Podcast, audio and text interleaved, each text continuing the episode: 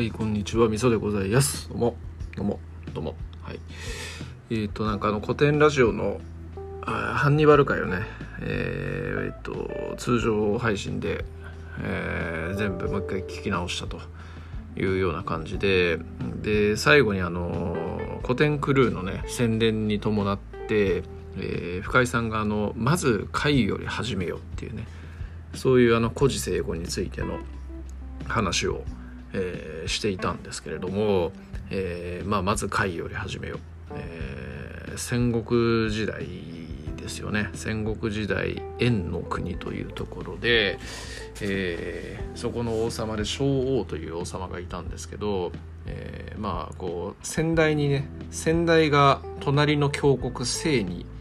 えー、の陰謀というか策略によってですね殺されてでほぼ清の属国みたいな状態になってたんですよね当時その昭王の時代円っていう国は。で、まあ、それに対して非常にこう親の敵に従わなきゃいけないということで、まあ、強い恨みを抱いていたと。で、まあ、それを側近のね各界っていう人に相談をしたんですよね。もうどうにか清に一泡吹かせたいっつって。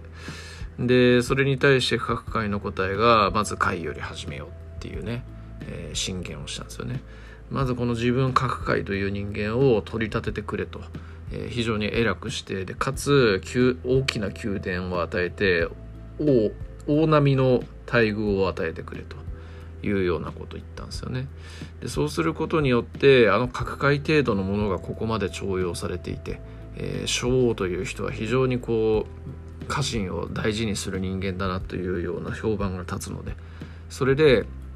えー、性を倒せるような人材っていうのがどんどん集まってきますよみたいなそういう進言をしたんですよね。でまあこれの結果、えーままんまとですね、えー、それによって優秀な人材が大量に集まってきてでその中には、えー、戦国時代最強の将軍という名高いね学期というね、えー、将軍も含まれており、えー、結局ねその学期の力によって姓はもうほぼ壊滅状態まで追いやられたみたいなねそういうような話があるわけなんですけれども、えーまあ、この「会より始めよ」っていう話ね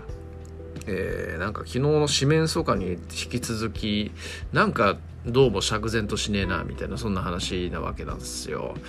どういうことかっていうと、えー、その各界っていう人を重用してですね、えー、ていうかあの普通の心理だったら、えー、各界程度のものが重用されてるんだから自分も取り立てられるだろうみたいなそういう発想になるかなみたいな逆だと思うんですよね。各界程度のものを、えー、重用してるなんてなんて見る目のない王様なんだとか、えー、各界程度のものが上の方にいるってことは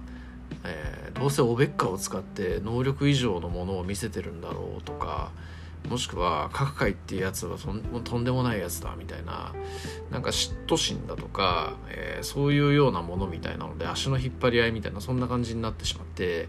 逆にうまくいかねえだろうみたいな感じのことを思ったりするわけなんですよね。うん